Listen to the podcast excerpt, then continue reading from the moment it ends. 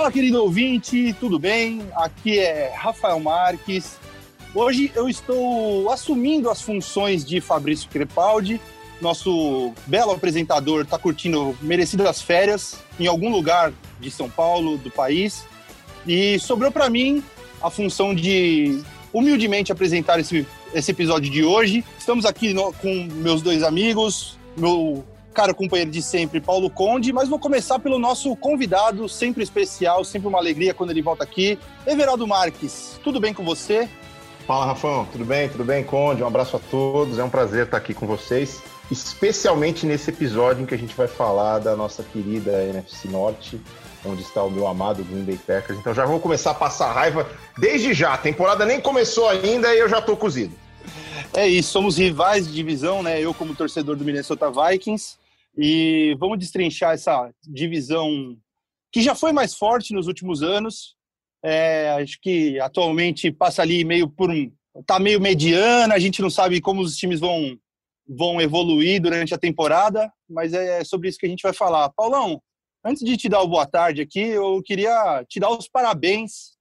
Tava, a gente estava conversando isso fora do ar também, pela grande reportagem que você fez ao lado do meu compadre Guilherme Pereira no Esporte Espetacular de domingo, uma reportagem muito importante sobre denúncias de assédio moral e racismo no, no Clube Pinheiros, que está dando uma repercussão grande aí. Queria te dar os parabéns e te dar boa tarde, Paulinho. Tudo bem com você? Fala, Rafa. Fala, EV. Muito bem-vindo sempre. É, amigo de longa data aí, com monstro aí para brilhantar nossa discussão. É, vamos lá, né? Obrigado, Gui. Lembrando também o Marcos Guerra, nosso querido Olinda, também participou, né? Da, oh, grande da, Olinda. Da, da apuração e da execução na reportagem. Ah, é aquele tipo de matéria que você, jornalisticamente, é importante, né? Quando você consegue e tudo mais, para mostrar. Porque a gente sabe que o ambiente da ginástica ele é bem tóxico por concepção, assim, né? Por é, ah, ele é assim, então o técnico tem que exigir muito e tudo mais, está é, tá na mentalidade de todo mundo, mas eu acho que é, talvez hoje as gerações atuais não aceitem mais tanto isso, né? A gente vê mais e mais casos de atletas que vêm a público falar que está abusivo, é demais. Hoje as pessoas são mais independentes, são mais bem informadas. Então, assim, jornalisticamente é muito importante, só que bate uma tristeza pelo fato de que tem muita coisa para a gente consertar ainda, né? Mas espero que ajude a clarear um pouquinho, a botar essa discussão na baila aí. Mas hoje o assunto é NFL, é nossa fuga semanal dos problemas de pandemia tal. Então vamos falar da, da bola oval, que é o grande barato aí pra gente. Somos fãs e estamos aí, hoje é dia 25, há meros 15 dias, vai, grosseiramente falando, de começar a temporada, né? É isso aí, agosto tá acabando, e como o EV fala, o que é que você fala sobre setembro, EV? Ah, setembro sempre chega, né? Se bem setembro que esse demora, ano, assim, mas chega. É, demora, mas chega. Mas assim, eu, eu tô em dúvida, ainda tô assim, desconfiado sobre essa temporada, sabe? Porque a gente ainda está vivendo uma situação muito, muito pesada da pandemia nos Estados Unidos. A NBA conseguiu fazer a bolha, e a bolha da NBA é um case de sucesso para ser estudado sobre vários aspectos. Só que, assim, é impossível imaginar uma bolha da NFL. Primeiro, porque você teria que ter uma bolha de, sei lá, quatro meses, quase cinco meses, para que a temporada conseguisse se desenrolar, porque você não consegue apertar o calendário, assodar os times, obrigá-los a jogar a cada três dias. É, outra coisa, uma coisa é confinar uh, elencos de 22 times de 15 jogadores cada um. Outra coisa é confinar elencos de 50 e poucos jogadores, 32 times, né? São mais de 1.500 atletas. É, é impossível hum, imaginar. Comissões uma, técnicas maiores que da NBA também, né? Pois, exatamente. Então, assim, é, é impossível imaginar isso. E outra, o próprio jogo em si também tem ali situações de contato, principalmente nas linhas, nas, nas trincheiras ali no momento do snap e tal, que eu acho muito complicado se um jogador tiver contaminado por ali, que ele não a gente ainda está aprendendo sobre a pandemia e tem, tem situações aqui em casa mesmo. É, minha esposa pegou Covid e eu não, então, assim, sendo que a gente conviveu normalmente, então não dá, não dá para entender. A gente ainda está aprendendo sobre a pandemia. Mas são, são muitas nuances complicadas para imaginar que a temporada não vai ter um, um momento de, de quebra, de parada.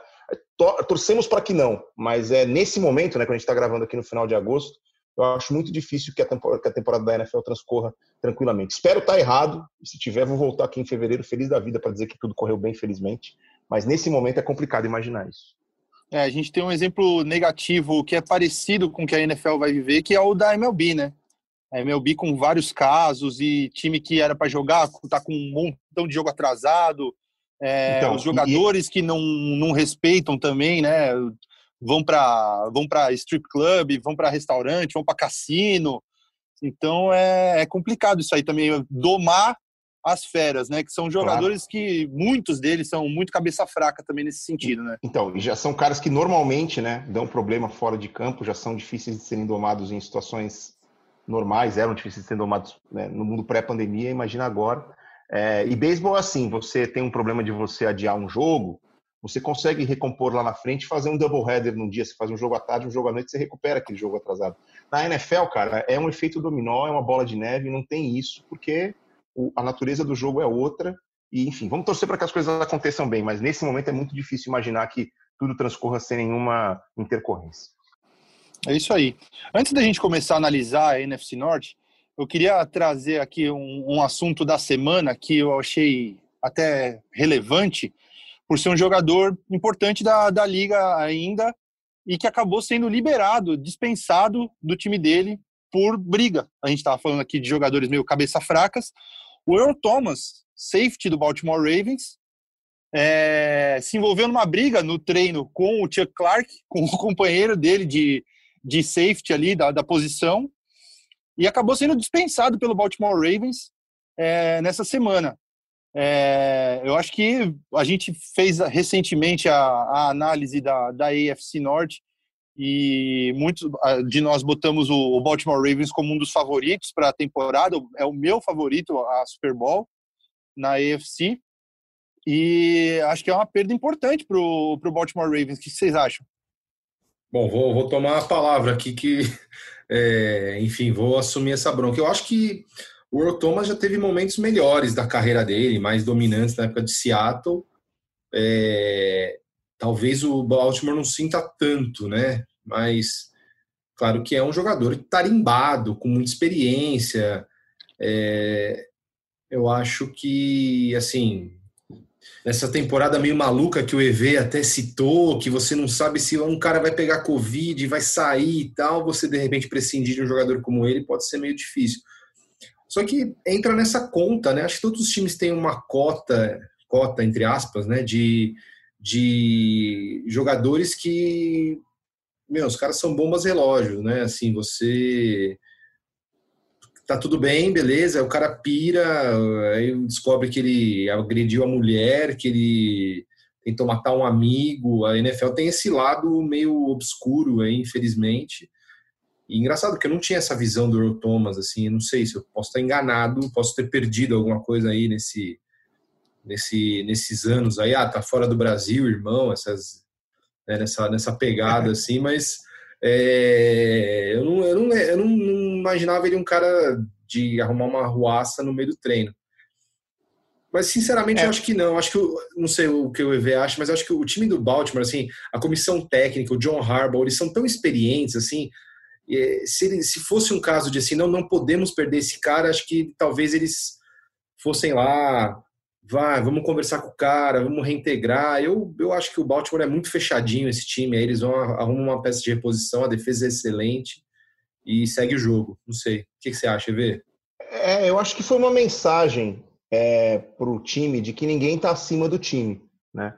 O, o John Harbaugh até deu uma declaração dizendo que esse tipo de situação, de, de discussão, de briga, acontece, ainda mais em pré-temporada, mas que normalmente, assim, acontece, acaba ali e vamos em frente. Quando as coisas se estendem muito, aí você acaba prejudicando o andamento dos treinos, ele não esperava que isso, que isso acontecesse. Né?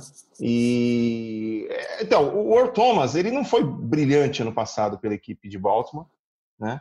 Assinou um contrato de quatro anos, mais de 50 milhões de dólares, com 10 milhões garantidos em 2019, mas foram eh, duas interceptações só no ano, quer dizer, não foi espetacular. Acho que é uma perda, mas não é uma perda irreparável, como disse o Conde, não é aquela coisa, putz, nós perdemos esse cara, agora ferrou. Não, Baltimore continua, continua bem. é, na sua divisão, é, é, favorito a avançar nos playoffs, na minha opinião, mesmo sem o Earl Thomas. E agora vamos ver o que vai ser do Earl Thomas, né? É, Falou-se em Dallas, aí é, é, repórteres da imprensa, que, repórteres que acompanham né, os bastidores da NFL disseram que não, aí o Jerry Jones já viu, esse jornalista não sabe o que ele está falando, porque o Jerry Jones é meio loucão, né? Então ele, ele de repente, e ele gosta desses caras que são um pacote assim, o cara é bom tecnicamente, mas ele traz um probleminha junto sabe? Ele gera manchetes é. por outras coisas. Ele, Precisa, ele curte, né? Ele curte esse tipo de cara. Então eu não vou me surpreender se ele for parar lá em Dallas. Falam de Houston também. Vai continuar na NFL, o Thomas, eu acho. É, ah, e o, o, Baltimore ainda não sabe o que vai fazer. O, o Baltimore sabe que ele não continua no time, mas não sabe se vai cortá-lo simplesmente por razões disciplinares ou se vai tentar é, fazer uma troca, né, para ganhar alguma coisa com, com o passe dele mas eu acho que, independentemente da presença ou não do, do Earl Thomas, o Baltimore ainda continua sendo um dos favoritos na próxima temporada. Certamente. E um outro assunto rapidinho também que me, ach... me chamou a atenção, é, dando uma zapiada nas notícias da NFL, e é sempre bom falar de Patriots, que Patriots é pop, né? O, o Cam Newton tá, tá ali tentando se adaptar, né, à, à posição, ao Patriots e tal disse que num, num treino essa semana aí ele sofreu um fumble durante a, a, o treino ali 11 contra 11 e o Bill Belichick, como castigo, mandou ele dar uma voltinha no campo. Ou seja, o Belichick tá, tá tentando domar a fera ali, tá tentando se impor nessa, sei lá se é uma, a gente pode chamar de uma, uma luta por poder ou uma imposição, mas o Belichick quer mostrar que é ele que manda ali em New England ele já disse em entrevistas que está impressionado com a forma atual do, do Cam Newton, mas não garantiu ele como titular ainda. Disse que há uma briga por posição da, pela posição titular do, do Patriots entre o Cam Newton e o, e o Jared Stidham. É, pois é, o, o Bill Belichick deu uma entrevista para o pro programa do Rich Eisen, dizendo que está impressionado com a maneira como o Newton trabalha, né? O cara é o primeiro a chegar, é o último a sair, uh, estuda bastante, é, fica bastante tempo depois dos treinos tentando aprender o ataque, o jeito de comunicar do time, as chamadas, a nomenclatura, e que isso tem impressionado muito o, o Bill Belichick. É legal ver isso, porque eu, eu tinha o Cam como uma grande incógnita quando foi anunciada a contratação dele pelo, pelo New England Patriots, por conta dos últimos anos erráticos que ele teve lá em Carolina, com muitas contusões, o estilo de jogo dele, né, se expondo muito fisicamente, levando a lesões, e a gente, eu, eu, eu, tinha uma dúvida na cabeça, ainda tem, sobre como vai ser ele em New England. Mas é legal ver que parece que ele e o Bill Belichick estão se entendendo, né? Esses, nessas primeiras semanas de trabalho. O Bill Belichick é um gênio, é, então, se, se as coisas continuarem clicando assim, é, é, é, justo a gente ser otimista com relação àquilo que o Newton pode fazer nos Patriots. Você, Paulão? Ah, eu, eu, eu acho que assim, o, o Bill Belichick ele gosta de fazer isso deixar bem as claras quem manda na, na parada, né? Então, assim, ele, mesmo com o Tom Brady, eles tinham né, uma relação de muita, de muita cobrança também, né, um com o outro. O Bill Belichick nunca aliviava muito, inclusive questão de renegociações contratuais, tal. Quantas vezes a gente não ouviu falar, não, desse, o Brady vai sair, ah, o clima entre o, o Belichick, Brady, Robert Kraft tá terrível, sabe? Então, assim, o, o, o Bill Belichick ele sempre gosta de dar aquela mijadinha né, no, no, no poste ali para o território dele. Então ele fez isso. Ele já mostrou para o Kenilton: você tá legal, você vai jogar provavelmente, você vai recuperar a tua forma e a gente vai. E você está no, no, no, reino mágico aqui, que todo mundo que chega lá em New England volta a jogar, né? Joga, volta a jogar bem. Randy Moss, Dion Brandt e N outros caras aí que voltam e pum, volta a jogar. Só que ele falou: não, aqui quem manda sou eu. Então acho que é isso, faz muito parte da faz parte do perfil do Belichick, né? Eu acho que isso não considero que seja alguma questão assim. Eu acho que mais, é mais na linha do que o EV falou. A notícia tá mais no lado de Ken Newton tá bem, treinando bem, a fim de jogo, e aí pode ser uma arma bem, bem impactante para esses novos Patriots aí. Exatamente. A ver no que, que vai dar. Bom, vamos começar nossa análise da NFC Norte é, com o atual campeão da divisão, né? Vamos pela ordem de classificação do ano passado. Green Bay Respe Packers... respe respeito, por favor, respeito. Respeita o campeão, né?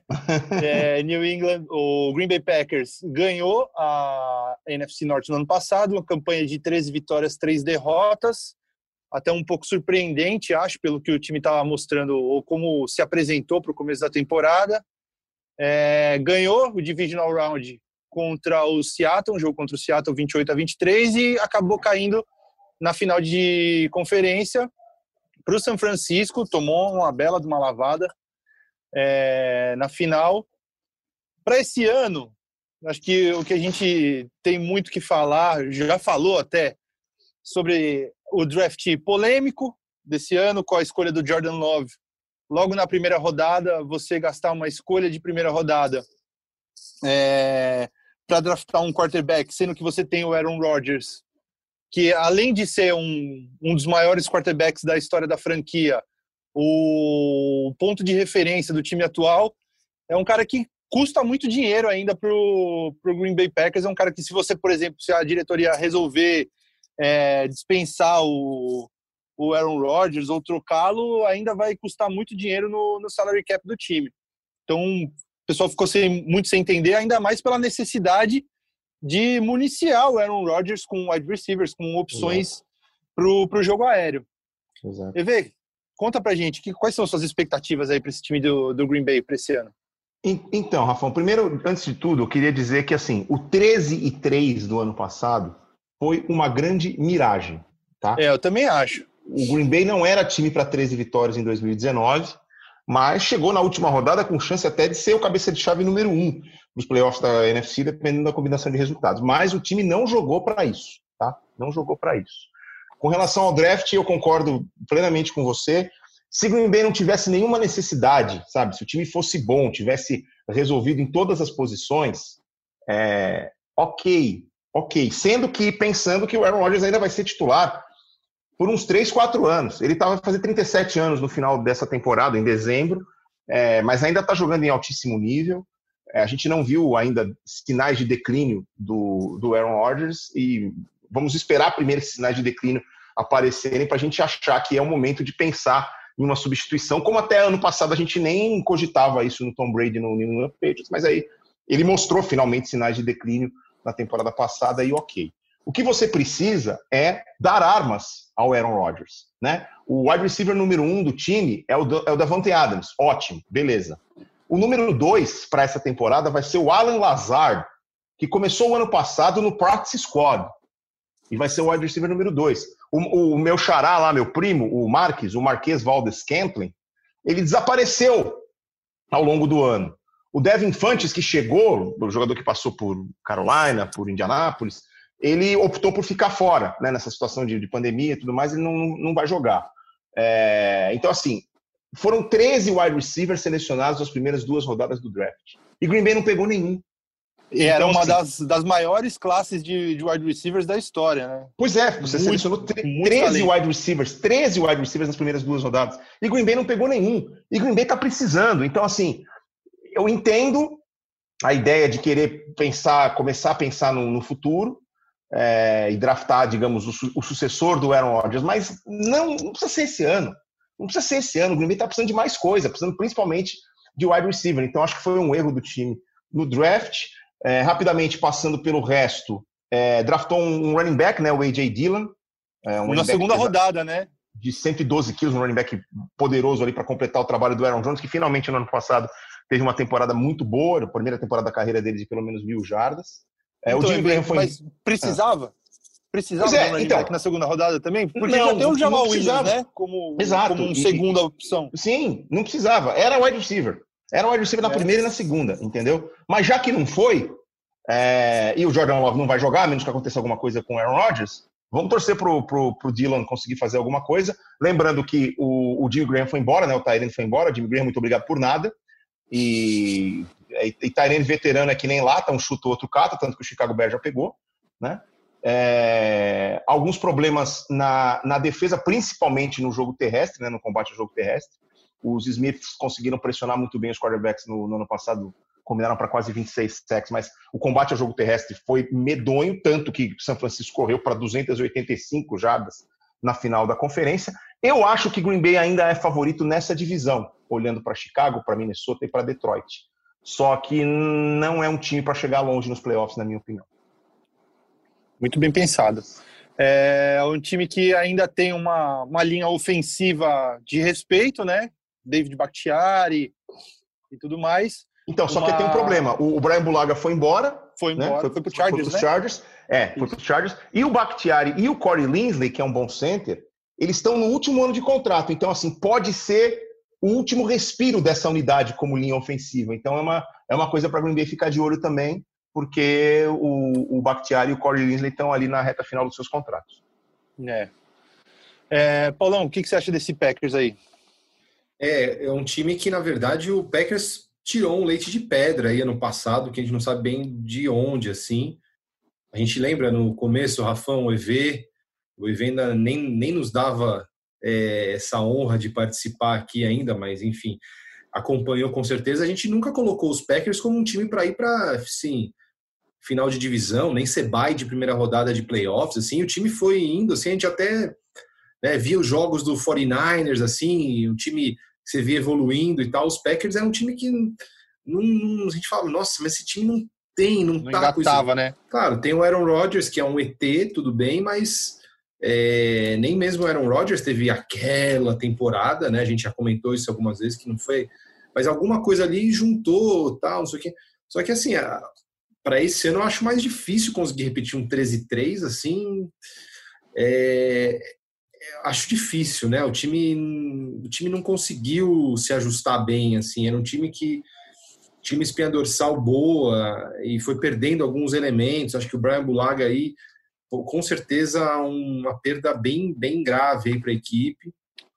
E eu não sei, é um time que não me inspira, apesar de toda a tradição. Jogar no Lambeau Field é sempre um, um fator ali para a equipe, mas é um time que não está me inspirando muita confiança. Talvez assim, para passar para um wild card e, e tal, talvez até ganhar a divisão, mais porque a divisão não está aquela Brastemp, mas é, é, um time que a gente vê que assim, não, não tem aquele tchan, pelo menos é o que parece, né? Vocês aí desfiaram vários nomes aí de atletas que, que foram Jimmy Graham, é, ele foi decepção tanto no, no, no, no Seahawks, agora de novo nos Packers. É, e o, o, o Aaron Rodgers se ressente muito. Quando ele brilhou assim mais, assim, o Rodgers teve uma carreira excelente, claro. Quando ele brilhou mais ali no começo da década passada, 2011, título Super Bowl e tal, é, ele tinha um corpo de recebedores bem, bem legal, assim, né? Jordy Nelson, tinha Greg Jennings. Greg Jennings, eh, Donald Driver ainda estava, eu acho, se não me engano, no, Sim, título, né? E, claro, ele precisa lançar para alguém que, é, que, que, pegue, alguém que dê a condição, que, que, enfim, faça diferença também no ataque, não dá só para contar com ele, né? E eu acho que é isso. Eu, eu, imagino que o Green Bay vai ter uma temporada bem sofrida ofensivamente mesmo. É, e a defesa acho que é meio meio incógnita. Eu não aposto. É, a secundária um é pra... é muito forte, né? A secundária do, do Packers eu acho que é um dos pontos altos do time. Jerry Jer Alexander, Darnell Savage, o Adrian Amos, que é um ótimo safe, safety. Uhum. Então, acho que é um dos pontos fortes do time. E o EV, como citou aí também, os, os Smiths, né? Os Adarius e, os, e o Preston. Mas é, eu tô com vocês. Eu acho que é um time que não, não passa muita confiança para alçar voos mais altos. É, ainda, voltando, ainda, voltando, à posição de, de, no combate ao jogo terrestre que eu tinha esquecido, o Blake Martinez foi embora, né, o linebacker. Foi para o Giants. Foi para os Giants. Chegou o Christian Kirksey, ex-Cleveland, mas aí de resto pouco mudou, né? E uhum. realmente o calcanhar de Aquiles da defesa é o combate ao jogo terrestre, porque na final da conferência o Jimmy Garoppolo só deu oito passes se tivesse eu lá no, atrás do center, eu decidisse não fazer nenhum passe, habilidade para isso. Eu decidisse não fazer nenhum passe e só entregasse a bola para running backs, a chance de eu ter levado o, o São Francisco 49ers à vitória também seria muito grande. Boa. Para a gente encerrar o Packers, palpite. É... Ganha divisão e cai ali num wild card, muito provavelmente, no máximo um divisional round. É, para mim é isso. Ganha a divisão, passa pelo wild card, mas morre na semifinal da conferência. É, tô com você, tô com, tô com essa aposta também. Ganha a divisão, briga ali, eu acho, talvez possa ter alguma Ai, sei lá, talvez, talvez o seu Minnesota, Rafa, vamos, vamos discutir já já. Eu, é, mas eu... acho que não, so, é, não sonha muito com os, os torcedores do Packers, me desculpe, mas eu não vejo muito sonho de ir além. Os outros times da divisão, que a gente já comentou alguns, da conferência, melhor dizendo, já debateu alguns aqui, estão em outro patamar, eu acho. É, com essa visão da, do, do, da, da gerência geral dos Packers, a gente corre o risco de de botar o Aaron Rodgers naquela cesta Drew Brees do tipo um dos maiores da história, mas que vai encerrar a carreira com apenas um Super Bowl. É bem capaz que seja isso para o Drew Brees e para o Aaron Rodgers, né? é. infelizmente. É, infelizmente, porque merecia muito mais. Né? É, vamos dar sequência então com o melhor time da divisão, aquele time maravilhoso. Não, tô brincando. Perdão. É o meu Minnesota Vikings. É, o Vikings que eu tô cautelosamente otimista com esse time. É um time que passou por muitas mudanças nessa, nessa intertemporada. Perdeu jogadores importantes. O Stephon Diggs foi trocado com o Buffalo Bills. É, da secundária, dos quatro titulares, três saíram. É, Xavier Rhodes foi para o Colts. É, Trey Waynes foi para Carolina, já se machucou. Coitado, Carolina Cincinnati. É, e o Mackenzie Alexander também. E, e é um time que teve, teve que tentar se reconstruir via draft, não fez contratações é, impactantes. Trouxe o Michael Pierce para suprir a saída do Linval Joseph, que foi pro pro Chargers, um nose tackle, só que o Michael Pierce acabou tendo que optar por, por não jogar a temporada ele era daquele. Não foi nem por escolha dele, ele era do grupo de risco. Ele é asmático. Então, é um time que está tendo que se reconstruir com peças novas, jovens. É, para o lugar do Stephon Diggs, trouxe o, Justin Jefferson, que foi um dos melhores wide receivers da, da NCAA no ano passado, foi campeão com o LSU, jogando com o Joe Burrow. É, para a secundária, trouxe o Jeff Gladney, que é um cornerback muito bom, muito promissor. É, e também um dos nomes que tem aparecido muito bem nos training camps agora, que é o outro cornerback que o time trouxe, é o Cameron Densler. É o Tiny Densler, como já estão chamando ele lá para o Minnesota. É um cornerback que tem se mostrado muito bom no, nos training camps, ele é alto, ele acabou caindo para a terceira rodada do, do draft, porque ele não foi muito bem no combine, no, na corrida de 40 jardas ali, ele teve um tempo um pouco abaixo, mas ele estava um pouco voltando de, de lesão também. Então, é um cara que que está com cara de que vai agregar é, de imediato já para essa secundária. E é um time assim que eu acho que vai ter que mostrar um pouco mais de, de sei lá, de, de uh, eu estou tentando achar uma outra opção menos esdrúxula do que falar botar o pau na mesa. Mas é isso, é tipo de chegar e mostrar do que, que eles têm, do que, o que, que eles têm para de positivo no time.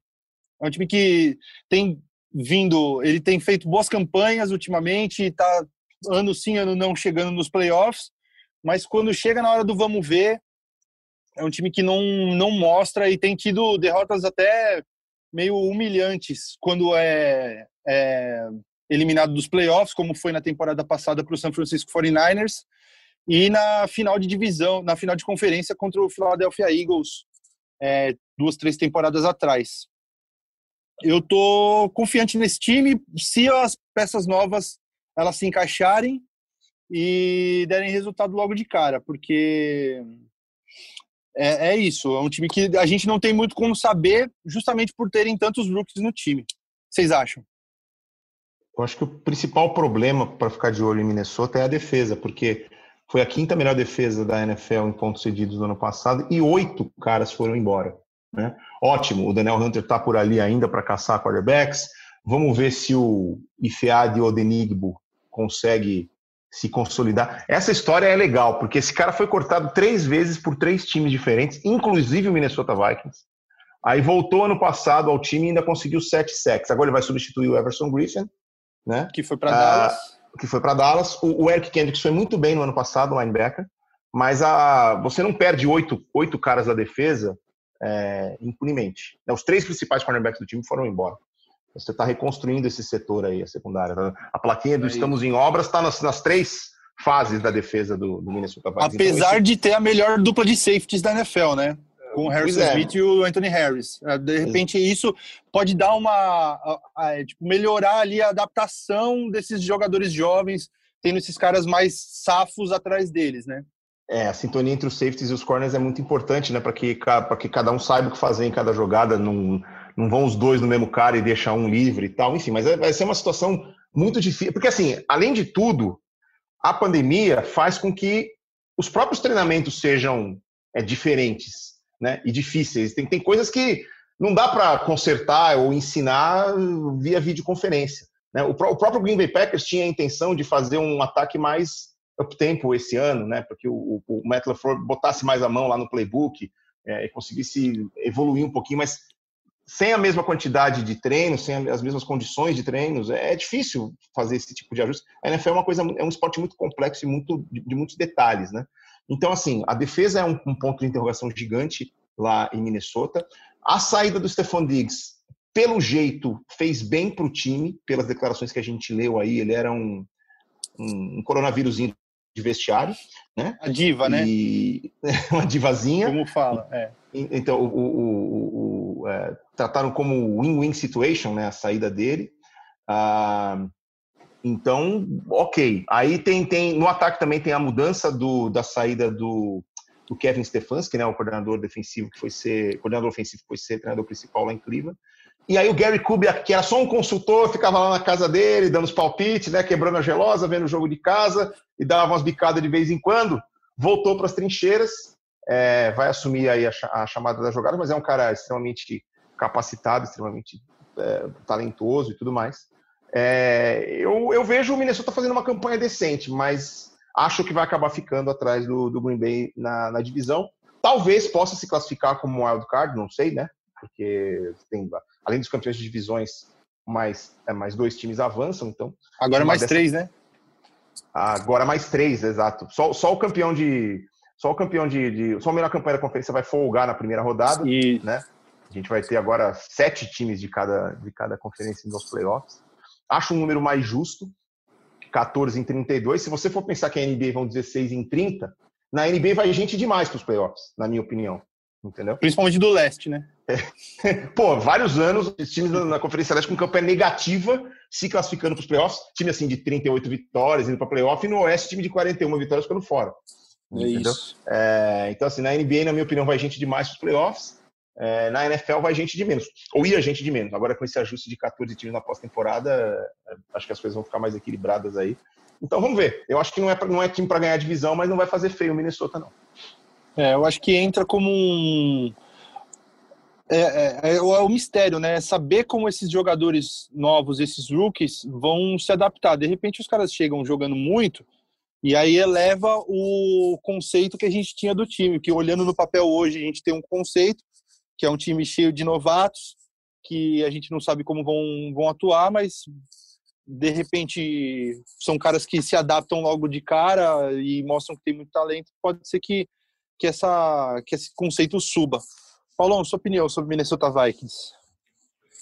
O Minnesota, na minha, sei lá, na minha avaliação, Rafa, é aquele time que teve tudo para brilhar nas últimas, sei lá, duas, três temporadas e eu acho que agora encara aquele penoso processo que vai ter, ah, vamos ter que tirar peças, vocês citaram várias, Stephon Diggs, claro, é, e refazer o time, começar a refazer, porque a, acho que dali era ladeira abaixo. O grande ano talvez fosse tentar o Super Bowl naquele do milagre de, de Minneapolis, é, não deu, não conseguiu, bateram na trave. É, e aí assim as peças começam a enferrujar, né? A sensação que dá é essa. Aí sai Case Keenum, entra o seu adorado Kirk Cousins. Kirk Cousins e assim não dá tanto certo. Depois ele melhora, tem uma vitória sim, expressiva nos playoffs nos, contra os Saints, mas o, o geral do time já não estava legal. Talvez a, a, minha impressão é que a diretoria percebeu isso, que ó, aquelas peças que funcionaram ali em 2017, 2016, até, até um pouquinho antes mesmo, com na época de, é, de Teddy Bridgewater e tal, assim, ainda tinha alguns jogadores daquela época já precisavam ser trocadas. Então, assim, então, eu acho que o, é o processo natural, né, de, de, de se fazer, de reconstruir, não dá para forçar muito ali, bater muito. Pô, Stefan Diggs é um cara que tá ali, tem um papel importante, mas, puto, o cara é um, um pé no saco no vestiário e tal. Acho que chega a hora de trocar mesmo. Então, eu, eu vejo, eu vejo o Minnesota como é, a segunda força, assim, vai brigar, pode brigar com com os Packers por, por, por, essa divisão. Eu não acho que. Eu acho que os dois times eles não estão é, no mesmo nível de outras equipes que a gente analisou, como Seahawks, como 49ers, como Saints. É, enfim, eu acho que esses dois times eles vão brigar pela divisão, eles vão, um, eles vão acabar, lógico, abocanhando uma vaguinha nos playoffs, mas eu, com, com sim, eu, minha, minha, minha cabeça é que esses times não vão brigar por nada muito além disso. Né? É, eu, mas eu, por outro lado, vejo essa renovação como uma coisa legal para o time. Assim. Chega uma hora que você tem que mudar mesmo. Pegou, vai investir em um elenco mais jovem, isso aí pode pagar, pode render dividendos aí daqui a um, dois anos. No médio prazo pode ser interessante para a equipe. Mas enquanto isso, você vai sofrendo, Rafa. É, então, eu acho que o que vai decidir essa divisão aí vai ser o confronto direto. Ah, Os sim. dois jogos contra o Packers é, vão acabar decidindo isso aí. É, e assim, eu tô, como eu disse, é, cautelosamente otimista. Vamos ver se, se essas peças vão vão dar certo. A gente acabou não comentando muito sobre Kirk Cousins. Kirk Cousins teve o contrato renovado por mais três anos. É, e o Dalvin Cook está nessa pendenga aí de se vai renovar contrato ou não deu, amea... deu indicações que talvez poderia é, se recusar a jogar se não tivesse um contrato novo, mas está lá no training camp e vai jogar com um contrato de calouro e vão ver ainda se, se pensam em renovar com ele. Mas é a velha história de dar ou não dinheiro para um running back, por melhor que ele seja, o Dalvin Cook, para mim, quando está quando tá saudável, tá entre os cinco, três melhores running backs da liga atualmente. É, mais ponderações sobre Vikings, amigos? Podemos seguir? Vamos em frente, vamos em frente. Vamos em frente. Boa. Então, Chicago Bears, é a vez do Chicago Bears. O Bears do técnico Matt Nagy, que duas temporadas atrás apareceu muito bem, uma defesa fortíssima, é, não levou, não chegou ao Super Bowl por causa do safado do Cold Park, do Double Doink, que ele meteu um field goal nas duas traves e o time acabou eliminado dos playoffs. Que, e aí teve uma temporada passada muito ruim. É, deixa eu até ver com quanto que o, que o Bears terminou aqui. Foi uma temporada. Ah, agora a minha página aqui resolveu não abrir. Mas o aqui, oito vitórias, oito derrotas. É, foi uma campanha mediana, mas perto do que o time tinha apresentado na temporada anterior, foi bem abaixo das expectativas. É, é um time que vive é, direto com o dilema na posição de quarterback. É o time que deixou de draftar o Patrick Mahomes, subiu no draft para pegar o Mitchell Trubisky e se arrepende amargamente disso até hoje e trouxe o Nick Foles para a posição de, de quarterback para disputar posição de titular. Provavelmente vai ser o titular, Nick Foles. Continua com uma defesa muito forte, mas com um ataque bem meia-boca, né? A gente pode dizer é. assim. É. É, opinião, DV, o que você acha desse Bears aí? Então, Rafa, o problema dos Bears no ano passado foi porque o Mitchell Trubisky regrediu, né? Ele tinha é tido isso. um ano de 2018 bacana, mas ele não continuou evoluindo no ano passado. A dificuldade que esse rapaz tem de fazer leituras em profundidade no campo, ela é comovente essa dificuldade, né? Então é um problema. E aí é, é, quando o torcedor pensa que podia ser o Patrick Mahomes ali, aí realmente o coração dói, Né? Trouxeram o Nick Foles para essa disputa, mas é bom a gente dizer assim, o Nick Foles é MVP de Super Bowl e, e merece todo o respeito, porque principalmente naquela arrancada de playoffs do Philadelphia Eagles ele foi espetacular. Mas eu nem por isso tiro do Nick Foles é, o carimbo de incógnita, porque assim ele também parece aquele cara que está marcado pela falta de sorte em algumas situações, né? Porque foi para os Jaguars fraturou a clavícula. Quando voltou, perdeu a posição titular para o Gardner Minshew, que é aquele monstro pop, né? é, então, assim, o Nick Foles, no final das contas, acabou fazendo apenas 13 jogos como titular em temporada regular nos últimos quatro anos. Então, assim, a gente tem na posição de quarterback um cara que regrediu no ano passado, disputando posição com um cara que tem é, currículo, mas é uma incógnita também por conta da falta de consistência né, e de, de, pequenos azares que ele teve ao longo da carreira. E a posição de quarterback, a gente sabe a importância dela, então, assim, se as coisas não andarem ali atrás do center, o time não vai para frente. Ainda no ataque, o, o Allen Robinson é um wide receiver confiável, uh, o Anthony Miller está voltando agora de uma cirurgia no ombro, então vamos ver o que acontece. Trouxeram o Ted Ginn Jr., uh, que é também aquela situação 8 ou 80, o cara é super veloz e tal, mas ele, ele sofre muito com drops, né? Ele, ele cata bolas impossíveis e solta bolas é, muito simples. É, trouxeram o Jimmy Graham, como eu disse agora há pouco, né? Tyrande histórica que nem lá, um chuta, o outro cata. É, Green Bay não quis mais, o Jimmy Graham já está com 33 anos, está longe do seu auge, né? Mas foi lá para Chicago. É, draftaram o, um menino chamado Cole Kmet, de Notre Isso. Dame, foi o primeiro Tyrande selecionado no draft né? Então é uma é uma reforçar importante para reforçar a posição. Só que tudo passa pelo Trubisky. Chicago foi o quarto pior ataque da NFL em pontos no ano passado, o segundo pior em jardas por jogada. O Trubisky foi o número 32 em jardas aéreas. O jogo terrestre foi o quarto pior em jardas por tentativa, tanto que o técnico da linha ofensiva foi demitido. Uh, o time avançou muito em 2018 porque a gente tinha um Trubisky melhorzinho e uma defesa espetacular. A defesa do Chicago Bears no ano passado foi boa, mas não tão dominante quanto em 2018. Mas ainda tem peças muito boas. Tem o Akin Hicks ali na linha, tem o Khalil Mack é, como linebacker, tem o Kyle Fuller lá atrás. O problema é que ano passado o Hicks ele machucou o cotovelo logo cedo, na semana 3, eu acho. Foi no jogo contra o Vikings, acho. Foi semana 3. Foi, ex exato. E aí o que aconteceu? Antes da contusão dele, o time tinha. A defesa sofria 13 pontos por jogo. Da contusão dele para frente, essa média passou para 20 pontos sofridos por partida. E aí é um efeito bola de neve, porque com o Akin Hicks fora, o Khalil Mack também não conseguiu é, ficar mais livre para atacar o quarterback, e aí diminuiu o número dele em sacks e tal. E a defesa foi boa, mas não foi tão dominante quanto em 2018. Então vamos torcer para que o Hicks fique saudável esse ano a defesa pode voltar a ser um outro, o, o ponto mais forte de Chicago em 2020, mas a resposta para Chicago é time de playoff, sim ou não, vem a partir do desempenho do quarterback. Eu não tenho a convicção que você tem ainda de que o Nick Foles vai começar como titular, mas eu também, eu acho que, eu, para mim, é um palpite só, é só um feeling de que o Trubisky começa. Mas que no primeiro escorregãozinho já vão apertar o botão vermelho e chamar o Nick Foles. Pode ser. Uma outra contratação dessa temporada aí foi o Robert Quinn, né? Deram um caminhão de dinheiro para trazer o Robert Quinn de Dallas uhum. para deixar dois essa pro... defesa ainda mais forte, né? Ele foi a dois Pro Bowls com os Rams, né?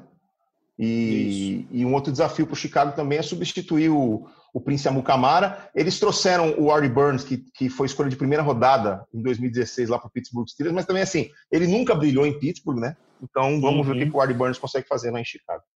É, eles trouxeram um cornerback que, era muito um dos melhores cornerbacks que era falado na época do draft, que é o Jalen Johnson, que é um cornerback de Utah. É alto, rápido e olhando aqui o depth chart do, do Bears, ele já está ali constando como titular do time. Então é um cara que vai chegar e vai agregar logo de cara. Vamos ver se ali jogando do, do lado oposto do, do Kyle Fuller, se ele, se ele corresponde também. Paulão, sua opinião sobre o Bears? É um time que a gente esperava muito na temporada passada e não, não mostrou a que veio, né? Se você for pegar assim aquela velha máxima que a gente tem que o quarterback é a posição crucial para qualquer coisa ali. É, e o Bears fez uma aposta foi um all-in para o Trubisky lá em 2017, eu acho que foi, foi o draft. E foi um jogo, foi fora, né? Não foi um, foi um tiro na água, assim. O cara não, não segura a bronca, né?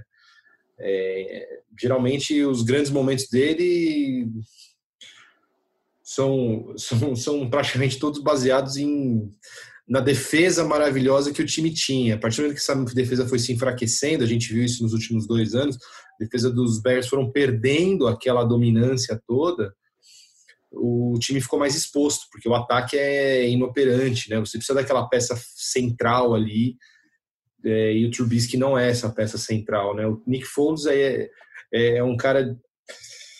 Ai, você você vê ali uma, um potencial grande. Eu lembro de algumas temporadas atrás que ele tinha jogos de 500 jardas pelos Eagles antes da chegada do Carson Wentz e tinha grandes momentos, mas é, regularidade nunca foi muito a dele. Se machucou também, é complicado. Mas assim, é, são duas, são apostas em, em dois caras que não, não provavelmente não vão te entregar, sabe? O Nick Foles teve aquela arrancada heróica ali com, Eagle, com os Eagles, mas praticamente foi um momento solitário na carreira dele. Ele não teve um, uma estabilidade, ele não chegou no platô na carreira dele e, ali ficou no alto e, e avante ali, sabe? É, muitos altos e baixos. A gente percebe ali Jacksonville, pô, se machucou, sofreu, ficou na reserva e tal.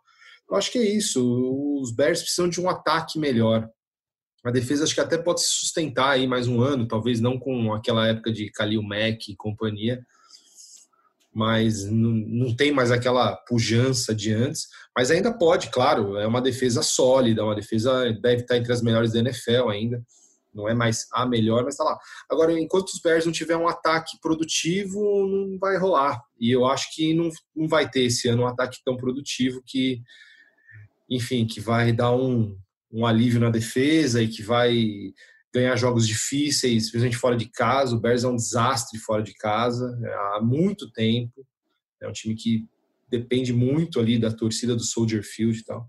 Eu acho que é por aí, Rafa. Não sei. É um time que eu particularmente parei de apostar. Já botei muita ficha no, no Bears e meio que cansei, para falar a verdade. É, a gente vai ter um motivo para ficar de olho no Bears nós brasileiros que a gente esqueceu de falar é. que Cairão da Massa fechou com o Chicago Bears. Mas foi hoje Vai também, disputar né? a posição foi... com o Ed Pinheiro. É. Foi, foi hoje, foi hoje, terça-feira, né? É, ele já tinha sido anunciado na semana passada é, que ele poderia fechar tal, mas hoje fechou de vez. Ele passou pelo protocolo de Covid. Estou vendo aqui no Globoesporte.com, no GE.globo agora. No GE, é, fala direito aí, pô. É, direito aí. a gente demora para se acostumar. Ah, e eu Mas... que agora mudaram a chamada do Premier bem no meu ano. Eu passei anos decorando o Premier Futebol Clube, o melhor time é o seu, agora mudaram a chamada, agora é. Como que é? é? Com, o Premier, com o Premier sempre dá jogo. bem na minha vez. É, é difícil. Ah, pro inferno. É difícil. Mas você já você confundiu algum nome alguma vez já o nome no ar aqui ou EV? Da... Não, tem, sabe que tem, sabe que eu dei sorte? Porque era a ESPN e é o Sport TV. Ah, então, como eu trato, ajuda, né? É como é o, ainda é o, é o, nunca vai ser o ESPN. Agora, se ah, as duas é fossem A, aí é, ia escorregar, uma, uma hora ou outra escorregar. Não escorreguei sempre... até agora, e acho que agora a fase de experiência já passou, agora não vai acontecer mais. Boa, sempre aquele perigo de falar o nome da ex, da ex na, na hora errada, né? No meu caso, o Brasil inteiro vendo, né? Inteiro é, vendo, exatamente. Já deu motivo de briga lá em casa que, eita, nós. é, boa, gente. Então, passando para o último time que vamos falar aqui, last but not least, o Detroit Lions. Detroit Lions que a gente sempre sei lá, tenho, eu, eu, por exemplo, eu pelo menos tenho aquela relação meio de aquele irmãozinho mais novo, assim, da, da divisão Detroit Lions, aquele cara que sempre se dá mal, você tenta proteger, porque o time vem de temporadas e temporadas muito ruins. É, teve aquela temporada, acho que foi 2015, que eles foram 0-16, é, e parece que é um time que dificilmente consegue ali se acertar. É, acho que já começa o ano para essa temporada com o Matt Patricia pressionado, porque é um cara que veio com a moral de vir da árvore do, do Bill Belichick, que foi coordenador defensivo do Patriots por um bom tempo, mas que chegou em Detroit e parece que ele não tem conseguido extrair o melhor dos jogadores que ele tem lá. É um time que tem um elenco, se for ver, é até interessante. Um ataque com o Kenny Golladay, que é um muito bom wide receiver, Danny Amendola tá lá também, Marvin Jones. É, a dupla de, de running backs é muito boa. O Carry On Johnson, que acabou se machucando no ano passado. Carry On Johnson, que para mim é um, é um predestinado por ter esse nome, né? Um, um running back que chama Carry On Johnson.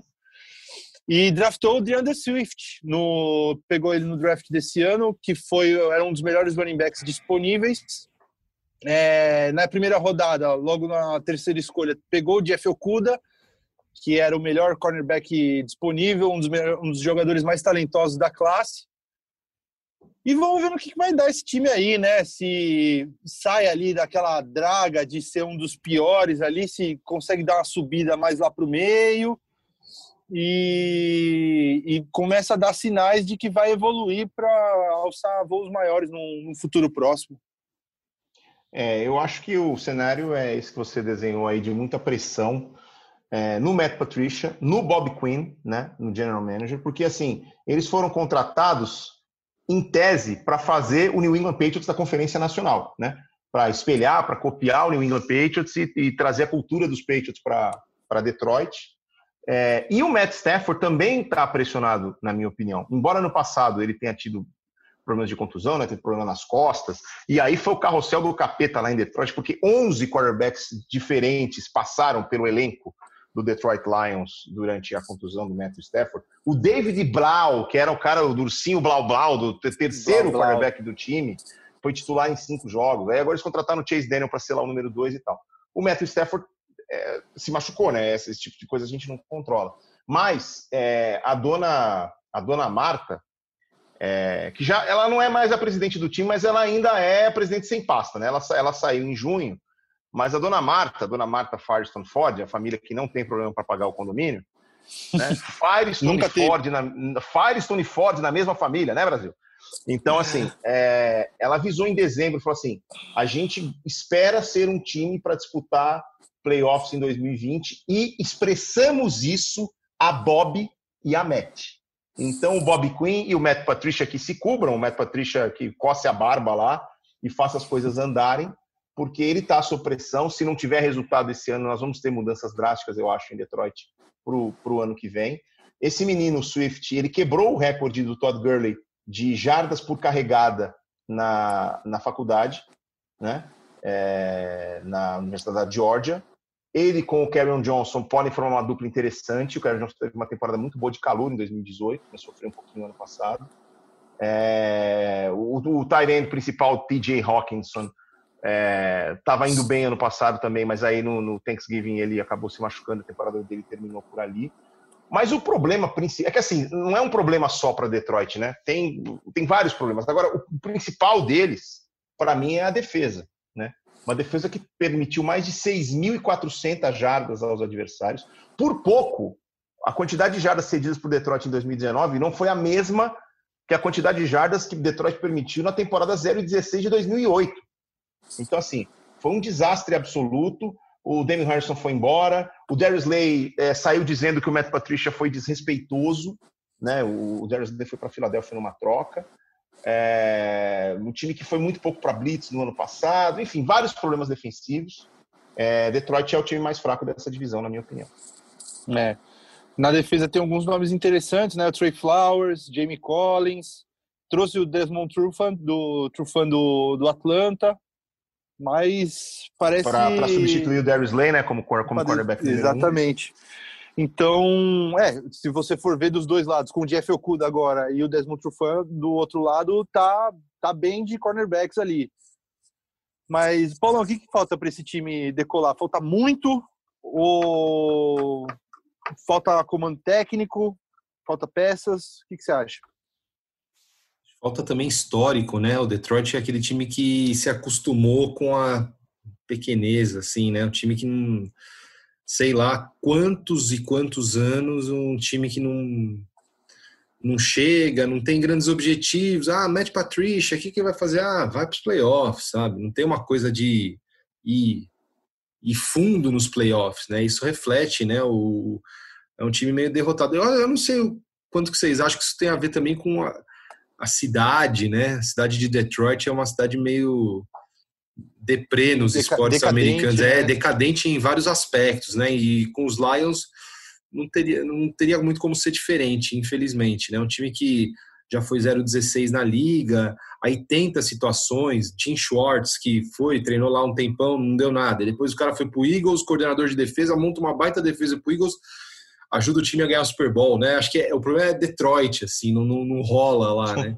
Então é isso. É um time Tem que. Enterraram um sapo lá. Ah, é, não é, não é uma coisa meio assim, é um time que você vê que não e, e o Matt Patricia eu acho que é, é uma baita decepção, né? A gente esperava muito mais dele, assim, como treinador e, e, não só como treinador, né? Eu acho que assim, a gestão do, da, né, das, das, das, questões, assim, ah, vou tirar o máximo de cada atleta, não rolou, assim, não rolou mesmo. É, enfim, acho que é um time que vai ser o. tem tudo para ser o mais fraco da divisão. Né? O, a gente colocou os outros times, a gente pontuou, né, que tem problemas, né? Os Packers é, não estão com um corpo legal de recebedores e a defesa ali, tirando a secundária, o resto da defesa, linebackers, tal, não estão no, no, no, prime assim. Bears já foi, parece que já passou o auge, tal. Agora eu não vejo muita muito que pontuar de positivo nesses nos, nos Lions. É um time que não, eu acho que não tem peças boas, não tem tradição, mentalidade lá não é legal, assim, é muito derrotista e é difícil sair disso também. Então, eu acho que é o time que vai ser o quarto, a quarta força aí. Dificilmente vai brigar por um wild card, eu acho. Olha aqui, eu tava vendo, fiquei curioso para saber a, a história recente de de, de como o Detroit terminou as temporadas. O último jogo de playoff que o Detroit ganhou foi em 1991. Ah, sim. Eles perderam a final de conferência. É, eles, nos últimos 20 anos, eles chegaram só três vezes nos playoffs. De 2000 é, eu lembro, cá. Eu lembro de uma. Eu lembro de uma de uns play, um jogo de playoffs dele, acho que era, deles era um wild card. Eles jogaram lá no Dallas Stadium. É, e eles, é. e, no Cowboy Stadium, eles estavam ganhando o jogo até, até meio que pro fim do jogo e tinham tudo para ganhar. O Golden Tate, lembro que estava jogando pro Detroit. E assim, eles conseguiram meio que dar um jeito de perder o jogo. Então, é, é, e era o Tony Romo ainda, se eu não me engano, pelo Dallas. Não era o Pre era. Prescott e tal. Uhum. E, e, caracterizou bem ali. Eu lembro que vendo aquele jogo, eu falei, nossa, esse é um time que é, é difícil você sair dessa, desse buraco, assim, né? De perdedor. Acho que foi. É o único time até hoje 0-16, não é? Se eu não me engano, ou teve mais um? Eu lembro que Detroit ah, foi um 0-16. Eu não lembro se. Eu acho que o Browns não teve também? Não sei. É, vou dar uma, uma, pesquisada rápida aqui. É, mas eu tô puxando não sei esse se o Miami, Não sei é, se o Miami, Miami Dolphins já teve. ah, achei aqui, ó. O, o, o, Dallas Cowboys de 60 foi 0-11 e 1 time sem vitória. Hum, tá. Tampa Bay, de 76, 0 e 14. Baltimore, de 82, 0, 8 e 1. Os Lions, de 2008 e os Browns, de 2017. Ah, é isso. Tá. Então é, é isso, né? Igual falamos, né? Dois, recentemente tinha. Dois times aí que tem a. O Browns tem mais história que os Lions, né? Mas é. Sei lá, quando você pega essa coisa de de, de virar o perdedor aí, o eterno underdog, é difícil tirar também, né? Mas enfim, eu acho que é um time que talvez menos dá para se esperar alguma coisa. Eu, eu tô querendo acreditar, eu gosto do, do underdog, né? Não, eu também, eu, mas isso aí é demais, não acredito né? em playoff. Mas justo mas... esse. É, é, tá querendo acreditar demais, hein, Rafa? Tá, tá crente demais. Porra. Cara, torcedor da Portuguesa, do Sacramento Kings, do Chicago Minnesota Cubs, Vikings. Minnesota Vikings, que nunca ganhou um Super Bowl. Eu, eu tenho um carinho especial pelos underdogs. Eu, eu vou cravar que o Detroit termina na frente do Chicago, pelo menos, nessa temporada. É, vai ser minha torcida, pelo menos. É. Tá e vocês? Não. Para mim, fica último é, da divisão. Eu acho que é o último. Eu, eu acho que é o último. É. Vamos torcer. Amigos, mais alguma ponderação? Mais alguma coisa que vocês gostariam de falar? É, sobre os Lions, só para acrescentar, o contrato do Bob Quinn e do Matt Patricia, estava dando uma olhada aqui, ele vai até 2022. Então, teoricamente, eles têm essa temporada ainda mais duas. Só que se as coisas não andarem, contratos foram feitos para serem rompidos, né? Então, se as coisas não andarem, esses dois vão estar tá bem, bem complicados para o ano que vem boas chances também de que isso ocorra. Aí o Matt é... Patricia volta para New England e brilha e faz defesa. Ganha mais dois Super Bowls. É, é, é, é, o, é o roteiro. É, melhor, melhor defesa, da, melhor defesa da é. NFL dois anos seguidos. É vai ser a primeira defesa da história não tomar nenhum touchdown. É a pois cara do time azarado. Exato. Bom, amigos, acho que podemos encerrar, né? Fizemos um programa sucinto, Sim. um programa cheio de informações. Sucinto! Faz uma hora e quinze que nós estamos aqui. Que é isso? Ah, a gente pro padrão. A gravar... é, acho que não vai dar nenhuma hora de programa. Eu não, eu não marquei a hora que a gente começou a falar, mas eu acho que não vai dar nenhuma hora. Perto do nosso padrão aí, acho que, que tá de boa. EV, então, tá bom. obrigado pela participação, viu? Sempre um prazer receber você aqui no nosso Primeira Descida.